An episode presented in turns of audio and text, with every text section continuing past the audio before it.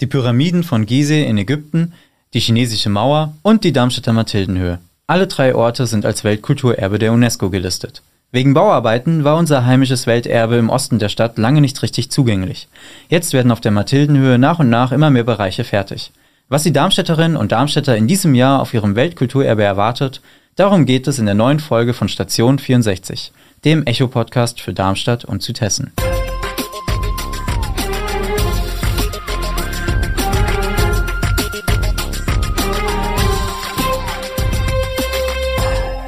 Gude aus der Echo-Redaktion. Mein Name ist Felix Gömmeri und mir gegenüber steht heute meine Kollegin Lena Scheuermann.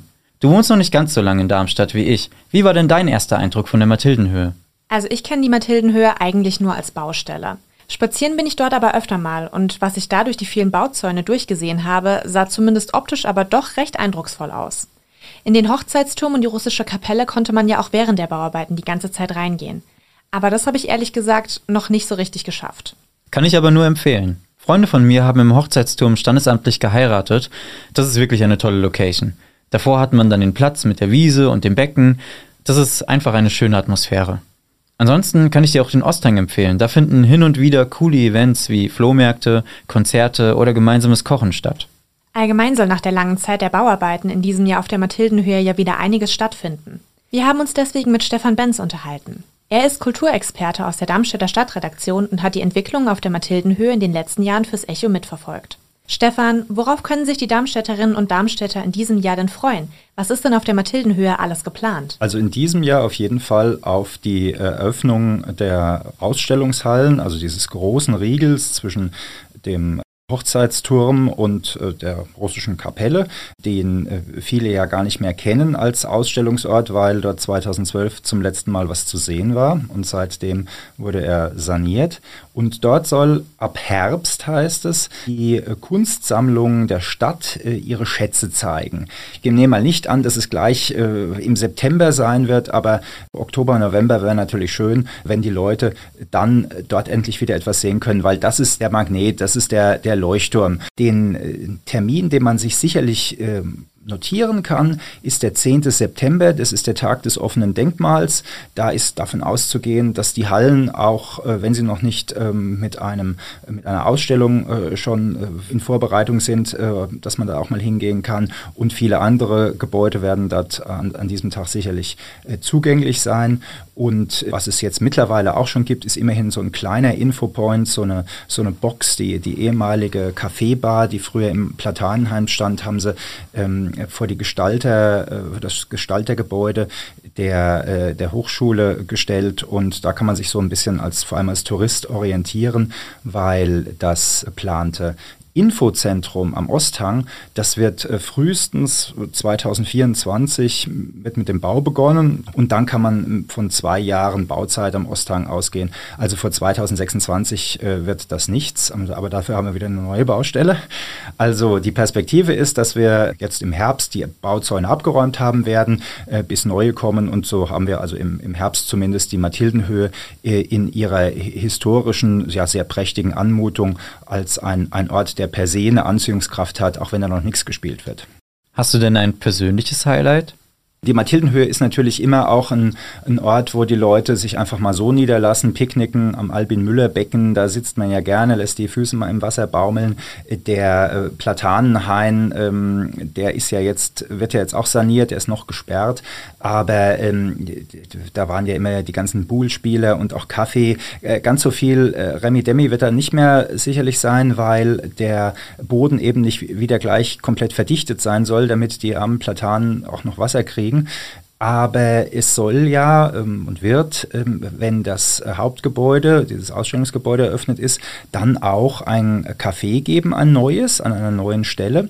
Im, und zwar im Korpus dieses Ausstellungsgebäudes, also unter der Ausstellungsebene, da blickt man dann, es ist ein, ein, ein etwas schmaler, breiter Trakt, der verbunden ist mit dem darunter liegenden Wasserdepot. Also es ist ein große Bassins, sind unter der Mathildenhöhe, die als, als äh, Wasserdepots früher genutzt wurden. In Zukunft sollen sie im Verbund mit Erdsonden am, am äh, Platanhainhang entlang, also auf der Höhe, äh, dazu dienen, also dass äh, Wärme gespeichert wird. Also das hat eine energetische Funktion, aber oben drüber haben sie jetzt eine, eine Kaffeeebene aufgebaut und man hat halt so auf Breitseite den Blick über die Stadt hinweg in die Rheinebene. Und davor kann man ja auch sitzen und also ich glaube, wenn das mal eröffnet ist und da stehen da ein paar Schirme und dann hast du da einen Aperol Spritz oder sowas in der Hand, das kann schon richtig nett werden. Genau, die meisten Gebäude auf der Mathildenhöhe sind ja dann doch eher kulturlastig, aber mit dem Café wäre dann ja auch tatsächlich ein Ort für die Menschen geschaffen, die jetzt vielleicht nicht ganz so kulturbegeistert sind, aber trotzdem gerne auf die Mathildenhöhe kommen. Absolut. Also mein Tipp ist eh, das ist die, die schönste Strecke, die Darmstadt zu bieten hat. Du fängst unten an am Schloss gehst dann äh, die Ollenhauer Promenade hoch, hat dann vor sich den Turm der Mathildenhöhe, die russische Kapelle leuchtet. Das sind ja schon ganz viele Leute, die eben picknicken oder Federball spielen. Und äh, da einfach ein bisschen zu flanieren, äh, die, die Aussicht zu genießen an einem schönen Tag, ähm, da muss man jetzt noch kein gesteigertes Kunstinteresse haben. Das wird dabei vielleicht äh, geweckt. Man kann auch noch einen Abstecher machen, äh, so auf, auf Höhe des Elisabethensteffts auf der Südseite der ähm, Mathildenhöhe. Äh, da gibt es noch diesen Vortex-Garten. Das ist ein privater Garten, ähm, sehr, sehr lauschig mit kleinen Skulpturen. Also der, der Besitzer wohnt da drin. Das ist eine, eine bewohnte Villa, die aber äh, eben öffentlich zugänglich ist zu äh, zivilen Zeiten, auch sehr nett. Und dann einfach weiter in Richtung, ähm, äh, in Richtung Osten äh, zur, zur neuen Künstlerkolonie, zum Löwentor, äh, durch die Rosenhöhe und aufs Oberfeld äh, dann merkt man zum einen, wie, wie, wie, klein die Stadt ist, weil die Strecke ist jetzt nicht unendlich, aber ähm, auf jeden Fall sieht man auch, was für eine äh, enorme Fülle an, an kulturell reizvollen äh, Geschichten von der Rosenhöhe bis eben runter zum Schloss und Landesmuseum diese Stadt auf kleinem Raum zu bieten hat. Am ersten Juni-Wochenende hat anlässlich des Tags des Welterbes das große Fest auf der Mathildenhöhe stattgefunden. Du warst für das Echo vor Ort. Was hattest du denn für einen Eindruck? Haben die Darmstädterinnen und Darmstädter denn Lust, ihr Welterbe wieder zu nutzen? Ich hatte schon das Gefühl, dass die Darmstädter sich freuen, also ihre Mathildenhöhe äh, dort auch mal wieder mit einem Glas Wein und ähm, was zu essen, sich auf den, auf den Südhang setzen zu können. Und äh, da, da das mich mal wieder zu beschnuppern, weil ich glaube schon, das war jetzt, es waren entfremdende Jahre, ja, also nicht nur die Zeit der Pandemie, aber ähm, wir haben einfach 2012 äh, dort die letzte große Ausstellung gesehen und äh, da erinnern sich halt viele kaum noch äh, dran, selbst die, die hingegangen sind, müssen überlegen, ah, was war denn jetzt A House Full of Music? Kann sein, habe ich das gesehen? Ewig her, ja. Also von daher, das war ganz wichtig, dass es dieses Fest gab, ähm, auch wenn es jetzt noch nicht die tollen Rahmenbedingungen waren. Und ich glaube, das war ein Erfolg. Falls euch das zu schnell ging und ihr im Detail nochmal nachlesen wollt, was euch in den kommenden Monaten und Jahren auf der Mathildenhöhe erwartet, wir haben euch Stefans Artikel in den Shownotes verlinkt. Ich bin sehr gespannt, wie sich das alles entwickeln wird. Wenn es denn soweit ist, würde ich auch mal eine Ausstellung auf der Mathildenhöhe besuchen. Also ich freue mich ja am meisten drauf, wenn der Platanenhain voraussichtlich Ende Juni wieder öffentlich zugänglich ist. Hier mussten ja eine ganze Reihe an Bäumen gefällt werden.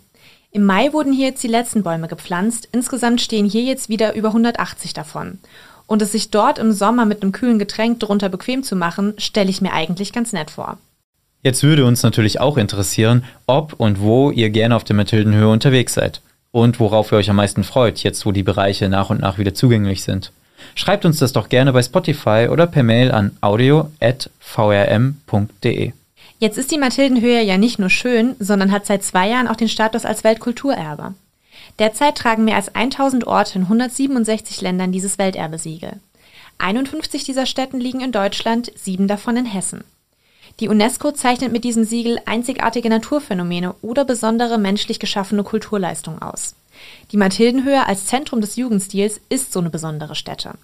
Wir haben bei Stefan Benz nochmal nachgehakt, was dieser Status denn für das Areal und Darmstadt selbst bedeutet. Also das bedeutet natürlich für Darmstadt, dass wenn dieser Ort äh, seine ganze Strahlkraft eines Tages ähm, entfalten kann, also wenn die Ausstellungshallen ähm, ein Programm vorstellen können, das vielleicht dann auch über die Schätze der städtischen Kunst, Kunstsammlung hinausgeht, weil selbst wenn das toll gemacht ist, kommen die Leute da vielleicht noch nicht aus Paris gefahren. Wenn man also ähm, bestimmte Namen und Exponate hat, äh, die ähm, einen, einen großen Einzugsbereich erstmal garantieren, hat man auf der einen Seite das so als, als Flaggschiff oder Leuchtturm, wie es immer heißt, äh, und zum anderen hat man mit dem Label Weltkulturerbe natürlich etwas, womit sich überall werben lässt. Und da wir Welterbestätten ja auch in Lorsch haben, Kloster Lorsch und in, äh, mit der Grube Messel, also Naturerbe, hat man eigentlich ganz gute Werkzeuge,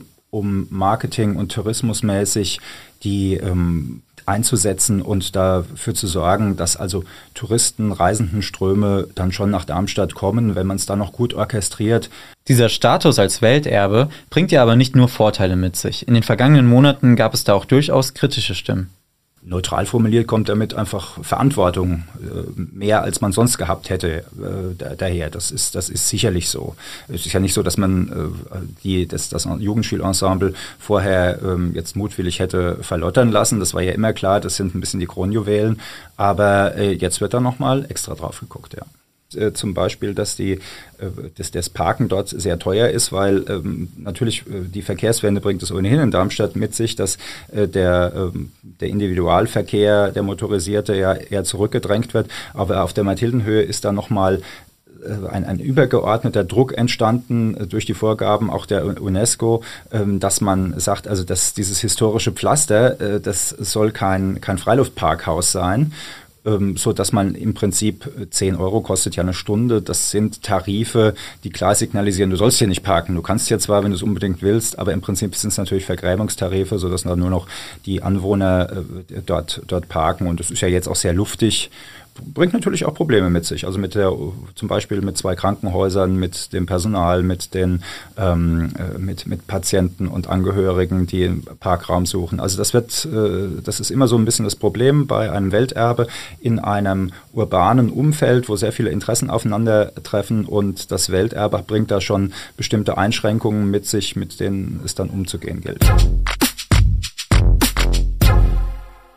Bis die Mathildenhöhe komplett fertig ist, wird es noch eine Weile dauern.